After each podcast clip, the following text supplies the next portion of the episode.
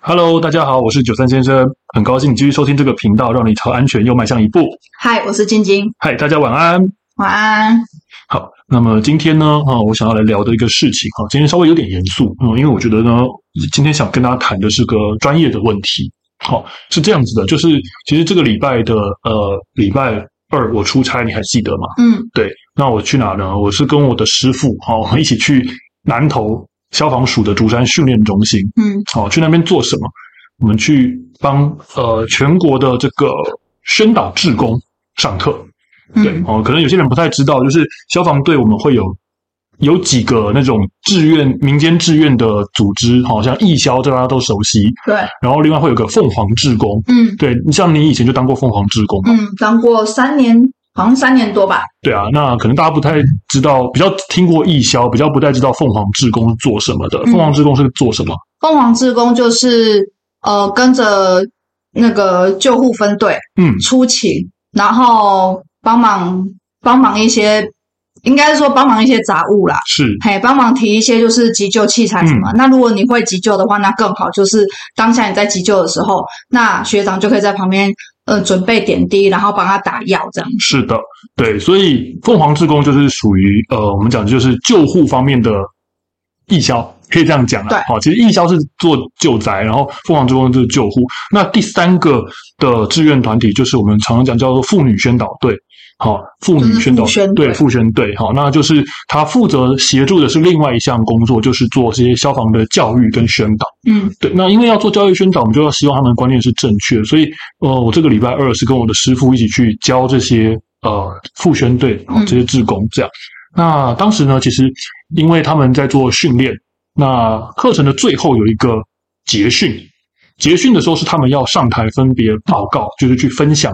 诶自己的一些所学，有点像是个简单的验收啦。嗯那当时呢，呃，我们的我师我师傅呢，他们就是在听完之后呢，就有做一些讲评，哈、讲评。那其中有一件事情，哈、我觉得呢，很值得特别拿出来跟大家说，什么？就是呢，我们都知道，今天发生火警的时候，我们在楼在这个高楼，我们可以逃生，要往下逃，嗯要往下逃，不能往上逃。嗯这个结论是正确的。那其实这些宣导志工他们呢，这方面的观念也是正确的。但是因为今天他们是身为教官，就有一件事情是不能够犯错。你怎么解释这个理论？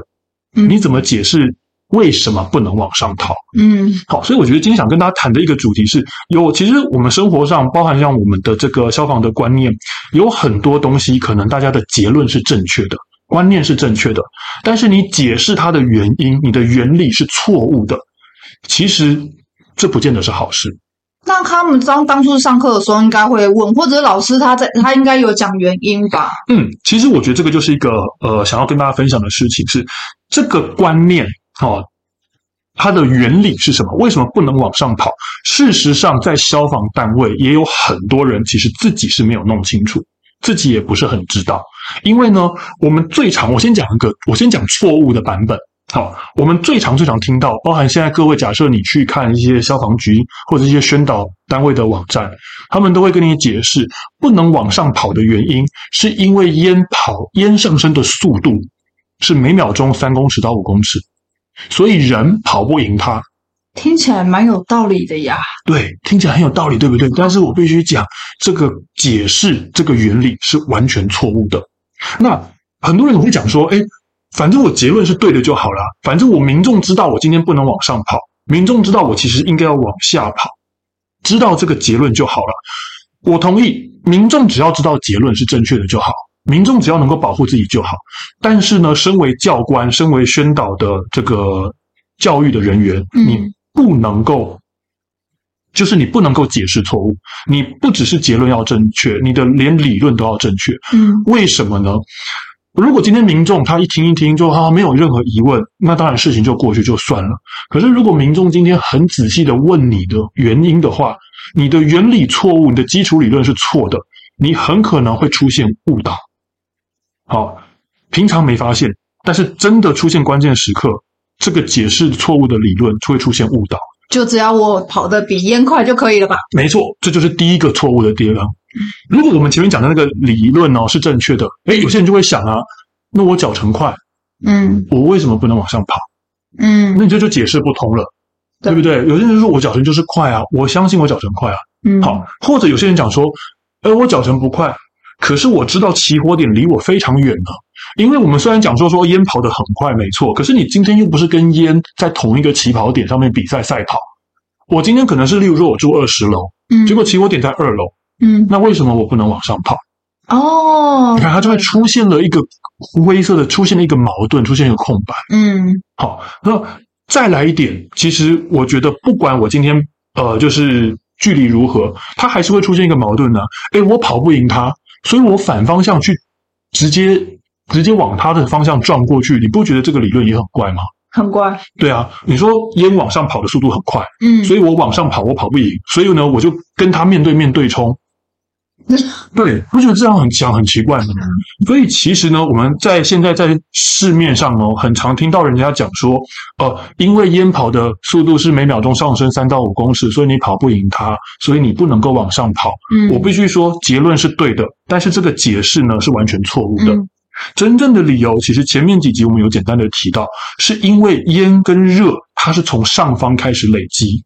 所以今天危险会从上方开始累积之后往下降，因此越往高的楼层它是越危险。越热的，没错，不管今天起火点在哪个楼层，你越往上你是越危险，烟越浓，温度越高。所以我们为什么要往下跑？是因为往下才比较安全。当你今天发现楼梯间有这个烟热的时候，你就要知道了，这时候你往上跑一定会比较危险。好，这时候呢，你如果往下跑也受不了，你就应该要放弃往下跑，嗯你就应该要关门。那嗯如果说今天楼梯间还没有烟热，这时候你才可以往下跑。嗯对，所以其实不是因为你跑不赢浓烟，而是因为一旦烟热进到了楼梯间，本来就是越往上越危险，嗯，这才是真正理由。嗯对，所以我觉得当时呢，呃，在那个我前面讲的就是那个训练，大家分享完之后，呃，我们的老师呢当然就有起来特别提点提醒大家这件事。那我只是会特别拿出来，是因为我觉得。即使是这些宣导人员哦，他们很常耳濡目染，很常学习这些，他们有些这个部分都还是会弄错，更不要说你耳濡目染，因为他们嗯，上课这都会上，就是都会上到啊，对，我晓得。所以我的意思是说，你知道吗？这个错误的说法其实流传的实在是太广了。嗯好，广到今天你可能上了一两堂的课，你一时之间知道了，但是听久了你哦因为被影响了。嗯那我觉得不要说这些宣导志工了，民众更是如此。嗯当然，就像我刚刚讲的，民众你其实只要知道结论就好。嗯但是我们想说，有些人可能哎深思熟虑之下，会觉得有刚才我讲的那些矛盾点。那我们这边就帮大家解答。对，其实我刚才讲的有很多的一些概念哦，是结论对，好、但是解释错误。嗯这种事情其实很麻烦，嗯，因为你不好反驳人家，对因为他讲的结论是对的对，好、我觉得他可能是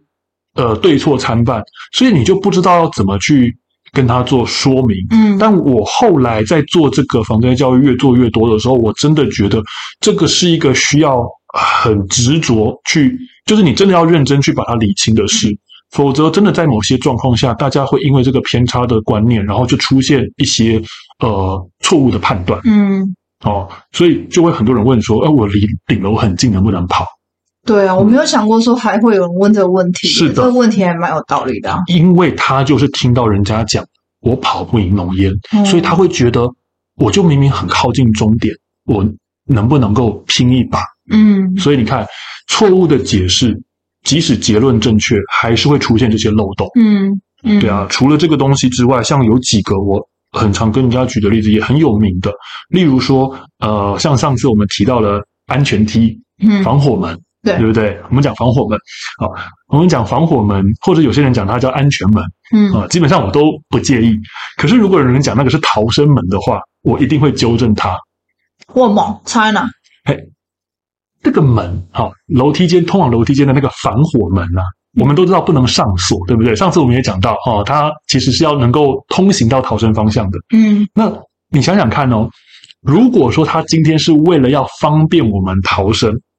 好、所以不能上锁，嗯，那我为什么不干脆把门拆掉就好了？我不要那个门，我逃生不是更方便吗？所哦，以，对，这就是我刚刚讲的另外一个结论是正确，但是可能有误解的地方。大家可能会觉得这种小小的误解应该没什么，哦，可是我刚刚解释过了，嗯它会出现一些矛盾，所以我现在都会很认真跟大家解释这个。嗯，它那个门是叫防火门，哦，顾名思义，它是帮你挡烟挡热的，嗯，而不是说我单纯就是留一个通道给你逃生。嗯哦，，所以你讲逃生门的时候，我会特别的去纠正你说，它不叫逃生门，它叫防火门，嗯它是帮你挡烟挡热，那个才是它的主要目的。嗯对，否则就像我刚刚讲的，如果它真的只是为了让你逃生就好，为什么不干脆把门拆掉？嗯，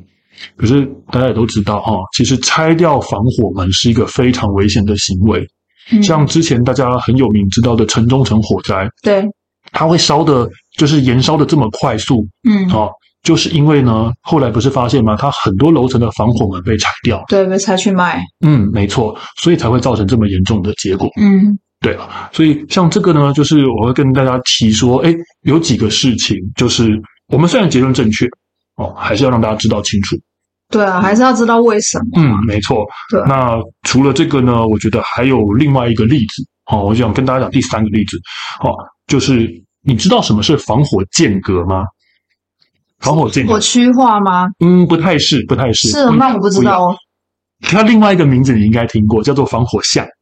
哦，我知道，对，防火巷啊，其实防火巷是我们比较熟悉的俗名啦，嗯，它正确名字叫防火间隔。哦，这样哦，嗯那防火间隔哈，我们现在等一下后面我们都讲用防火巷来称呼，因为大家听着习惯。好防火巷的主要功能是什么？就是防止 A 栋烧到 B 栋。哎，没错，你的哦我好观念是厉害正确的，谢对谢，没错，这个真的要给你一个就是好棒棒奖章，对，好，你的答案是正确的。嗯好，它其实就是说我两栋建筑物中间保持一个安全距离，就像我们现在那个之前疫情哈，大家保持安全距离是一样的。它是避免说我今天 A 栋火烧起来的时候，因为离隔壁建筑物太近，然后烧过去这样子。嗯，好，好，所以这个防火间隔，这个防火巷中间不能堆放杂物，对，好，不然的话它会形成一个燃烧嗯燃烧路径，没错。好，但是很多人呢对防火巷是有误解的，他以为防火巷是留给人做逃生用的，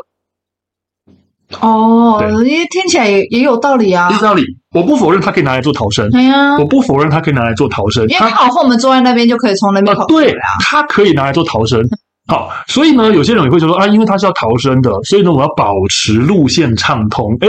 结论一样的，对对不对？好，真的所，以这就是我要接下来要讲的。嗯讲到这边就跟前面一样，听起来结论也对啊，好像也没什么错啊对啊。可是呢，如果你以为它的目的只是为了逃生使用，其实我们就会忽略一个地方——天上。我今天要逃生，我是不是人能够从下方走过去就好了？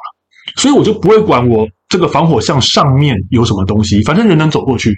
嗯，所以就会有一些人他在防火巷的上面装遮雨棚、哦，为什么啊？挡雨啊。哦，遮雨棚嘛，挡雨嘛，他就会想说，反正我只要防火巷，人能够走过去就好了，我地面保持净空就好，我上面装遮雨棚没有关系，我上面有阳台外推靠近没有关系哦，其实这是不对的。这又是一个误会了，没错，所以就像我刚刚讲的一样，听起来前面讲的听起来是不是一样？结论都对，合理呀，合理，地面保持净空，对不对？合理呀，合理呀、但是呢，你没有弄清楚它真正目的，你就会忽略上空，哦你，就会觉得说我上面加个遮雨棚没有关系啊，我人开心哎对，呀，很贴心啊，我人还是走得过去啊。哎，可是其实它这样一盖遮雨棚，它就失去了防火巷的这个实际就真正意义沿着遮雨棚没烧过错去，了，它就会沿着遮雨棚烧过去。对，所以其实这个就是我刚刚讲的，呃，可能很多乍听之下，啊，乍听之下我们就哎，嗯，没什么问题。嗯，就像我刚刚这样解释，你也觉得嗯很有道理啊，哦，结论也基本上没错，可是真的细究下去，就会出现这种状况。对，所以我想说，就是跟大家分享一下这些东西。这些东西当然就是稍微深入了一点啊、不过我觉得就是让大家知道，有一些概念呢，呃，我们如果真的你想要知道很深入、很深入的原因，啊、解答你的疑惑的话，我们这边其实都可以尽量帮大家做一些这啊种的解答。哦，和又甚至有可能你会想到说，哎，为什么这件事情是这么做？可能其他人给你解释的原因无法说服你，我们这边都可以，呃，我都可以尽可能啦，啊帮大家做一些解答。嗯，对，所以呢，我想这是今天想跟大家分享的，呃，就是三个，就是我刚刚讲到结论正确啊、但是呢，我们常常听到错误的解释的事情。哦，对没错，哦，所以这个我觉得这个讲完之后，我想觉得说个题外话啦，哈、因为我今天想到这件事情的时候啊， 你知道为什么我会特别介意这个东西吗？为什么？因为我记得我大学的时候哦，曾经就我大学还没当消防队嗯哦，我曾经就因为某一个概念，曾经跟人家就算是有点讨论啦、嗯，你有听过那个叫做什么自然疗法吗？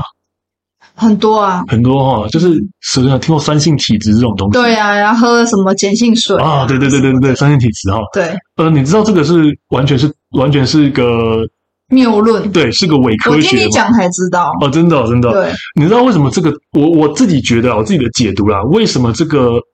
这个观念哦这么深植人心，嗯这么容易就是让大家相信对？啊，为什么？我觉得当然有一个是就是新奇嘛，哈、哦，嗯给你一个就是哎，诶我身体坏掉了还可以治好，不用吃药嗯的一个希望。嗯，大家都喜欢这种希望不，用靠药物，对对对，不用靠药物，又不用花大钱，你只对要饮食控制就好。对那另一个希望，脑壳里，嗯，另外一个事情是，就像我刚刚讲的，他的结论我觉得真假参半，嗯因为他那个结论他是讲说什么，就是简单讲，大概就是说这个人的身体会分成酸性、碱性体质啊什么的，然后你可以靠饮食控制啊，调整身体的酸碱度啊。那酸性体质容易招蚊子，酸性体质容易呃得癌症，然后你把身体调成碱性体质，哎，你身体就会健康之类之类的。嗯那他讲说哪些东西叫做碱性食物呢？他列出来的东西大部分就是什么呃蔬菜啊、水果啊，嗯这些是碱性食物。好，那酸性食物是什么呢？像酒类啊之类的，肉红肉啊，对。但你不觉得它的结论听起来就跟我们常常讲的一样啊？你要身体健康，多吃蔬菜水果，对啊，对不？对？然后少饮酒，哎呀对，啊。所以我说了，它的结论真假参半，你就会觉得它，诶，听起来还蛮有道理的。嗯对，好，那呃，这个事情当然，我今天为了要聊这个的时候，我还特地查了一下，我确认我的记忆印象没错。这个提出这个理论的人，他是二零零二年出了一本，就是一本畅销书，就对了，讲这个理论。嗯后来呢，他就是用这套理论去劝一个就是罹患癌症的病人，就是不要去做化疗，用他的方式治疗。嗯，好，结果最后当然就是失败了嘛，他是医师吗？他不是啊。哦呵，对，结果呢，这个后来我不知道是家属还是当事人忘了，反正就是告他了，好、嗯告他诈欺。对啊，那后来在二零一八年的时候呢，法院认证这家伙呢就是个骗子，嗯啊，提出自然疗法呢，他自己也承认了，他没有任何医师、药学或是营养学的背景，这个理论完全是他自己凭空想象的。对啊，王八蛋，所以呢，我觉得真的要提醒一下大家了。虽然这是二零一八年的事情，已经零一八年很近哎，对，已经法院哦，其实我觉得说禁也不禁哦，才才已经有才五年而已，可是这个说法已经好多年了耶。呃，他是二零零二年的时候提出来的。哦我，说他是二零一八年呢，已经法院认证这家伙就是个骗子，哦这个理论根本就是个伪科学，是个没有根据的理论。嗯，但是我觉得到现在为止哦，嗯还是很多人相信这一套。没错啊，嗯，我们以为说，其实二零一八年过后，大家就会看清这件事情了，嗯其实没有。嗯发现还是很多人相信这个所谓的酸性体质、碱性体质嗯这种东西。嗯好、那我觉得这个当然有点题外话啦，只是我觉得它就跟我们刚刚前面讲的这些理论一样，因为它听起来半真半假。我觉得有一点，呃，我觉得在我们没有生病的民众里面，嗯通常你说药性，其实我们真的就是听一听就算了，并不会往心里去。嗯，但是如果说你自己是已经身体不好的话，你真的会认为说，哦，既然有成功案例，你多试一下、嗯也无所谓，我只要反正它不是药物，是那如果我试了没用，就算了，我不要跟医生讲，那也没关系。嗯，可是通常带来都会是反效果。是啊，我觉得这个真的也不能怪人人家，因为他可能真的已经病到。对啊，就是你知道，就是死马当活马医了。是，对，但是我觉得他不要放弃正规治疗。没错，我可以理对我可以理解为什么他们会想要走一些民俗疗法、自然疗法，然后偶尔去放弃一些正规疗法。第一个，我觉得可能钱也很贵，自然疗法那些可能他花的钱没有没有那个医医疗费这么贵。是，对，然后再来就是他们也不觉得说我做了化疗，因为嗯哼很多人觉得做了放疗，做呃做了放射线治疗，做了化疗之后，结果得来就是光头一个，然后嗯跟僵尸一样，然后没有生活品质。嗯那我不如不要过那样的生活，我寻求自然疗法，我还可以有一个正常的外观。嗯，可是其实现在的现在的癌症治疗跟呃免疫治疗其实已经进步了非常非常多了。嗯，对，虽然就是化疗、放射线治疗的过程中，你可能还是会觉得很辛苦，但是当你就是呃，癌细胞已经减，就是已经降低一半的时候，其实是会让你的生活品质变好的。嗯，是对，的，现在癌症治疗已经比较是注重你的生活品质，在你就是如果真的你剩没几年的时间了，那你要选择什么样的生活，这是你可以选择的。所以我，我自己身为护理师，我也是很希望，就是各位如果说有听到一些很奇怪的论点的时候，嗯一定要去追根究底，嗯，要知道为什么，对，为什么会是这个结论。嗯，对，如果查不出来，那你这个结论就不要用是了。的，对知其然，知其所以然嘛。对对啊啊，对。对，那我觉得虽然说这么呃，就是刚刚前面讲那么多，我觉得我还是虽然我真的不是医疗背景，但我还是简单补充一下，我怕有人疑惑啦，嗯就是为什么那个自然疗法呢？我从一开始我就觉得它是个问题，它我不相信这种事情，嗯我从来都不相信身体有酸性碱性这种事情，原因很简单，嗯我们只有水溶液才会有酸性跟碱性之分，嗯，那你人说我人是酸性体质，我就很好奇，你是测身上的哪一个体液？是啊，对，很你奇说怪测，血液吗？为什么？你给我个理由。嗯好，那再者一点，如果说我们今天是测血液，那我不知道大家这个可能稍微有点专业了啦，就是生物会有个东西叫恒定性，就是嗯我身上的酵素为了要呃正常的运作，它有一个它适合的环境，温度也好，酸碱性也好，所以这个是不会改变的。举一个最大家最常听到的例子，就是人的体温。人的体温，因为我们是恒温动物，嗯所以人的体温是个固定的范围，嗯你不可能太高，也不可能太低嗯哦，太高或太低你都会生病。嗯所以其实我们都晓得，口水其实是中性的，嗯血液为酸，嗯，你的胃液是强酸，是你的肠子液是碱性，碱性，这些是固定的，嗯这些是不能改变的。嗯如果我真的有能力靠吃东西改变身体这些体液的酸碱性，我想你反而才会因此而生病，嗯，你反而才会因此而生病没。错，所以其实这是我当时第一次听到说所谓酸性体质跟碱性体质时，我脑中浮现的最大疑问。所以我打从一开始我就压根不相信这种东西。我懂你说的，因为就我在呃临床上遇见的案例，其实我们真的有分为就是呃碱中毒跟酸中毒。嗯，是，呼吸性跟代谢性。那你通常会走到酸中毒的话，那就是也是很严重，需要急救的呃一个一个病一个病况这样子没错。对，那你说你的身体是酸性的，那这个酸性是跟酸中毒就是是一样的吗？那你你有疑问的话，我觉得都不要去信对它。，没错。所以呃，简单讲啦，我觉得人体的那个体温也好，酸碱性也好，就算真的有所谓的酸碱性体质，那个应该都是固定的、设计好的。嗯，你随便去调动它，我觉得这才是真的有能力的话啦，调动它，我觉得那才反而会让你生病。就像你刚刚讲的，有出现酸中毒，对啊，减出重现度减重，对啊，对啊，嗯都不是一个好的事情。啊没，错，嗯所以我想我们今天呃，大家跟从前面刚才讲到这个东西，也让大家了解一些，诶，刚才你提到的嗯现在的、现在已经比较进步的这个医疗嗯跟一些思维的改变，我们做癌症的治疗不像大家以前的印象中那样子，嗯对，没有那么差了，啊真的。对，所以我觉得除了给大家一些呃这种消防的知识概念之外，我们也让大家知道一些新知。嗯我觉得我今我们今天聊的这个有一个重点，就是你无论听到什么，呃，理论、嗯什么结论、什么什么样的呃消息，嗯，你听到之后，你你就呃，纵使你觉得它是合理的，是的，你也要去去问说是谁告诉你，或者是你从哪里查出来是的，就像我很多同学，他都会问我说，呃，就是他都会给我一篇一篇那个 FB 上面的一个新闻的文章，问我说，就是这个这个是对的吗？嗯是正常的吗？那我就说这个上面没有什么期刊，嗯，没有从期刊出来的资料，对没有参考文献，我不知道这个对不对。是对，如果你要、你想要相信这个的话，我没有意见。但是如果是我的话，我不会相信。我如果想相信，我会去查文献期刊。嗯是一定要是医学文献期刊出来的资料，这个我就会信，因为他们是经过很久的研究，嗯然后经过很多的实证研究出来的一个结论，那这个我就可以相信。嗯但是如果只是新闻出来的话，你纵使觉得合理，我还是希望大家能够去问一下为什么。是的就像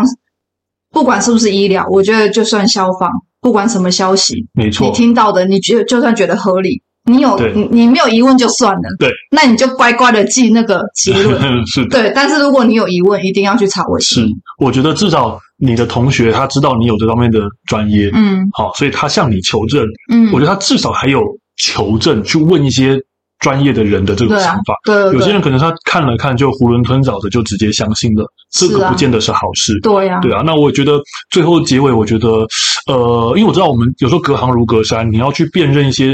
这个讯息资讯不是那么容易。嘿，对，那哎真我的给大家一个参考啦，哈，就是这是我师傅呢常常讲的六个字，哈，他说你辨认这些观念呢，叫要具体、要合理、要可行。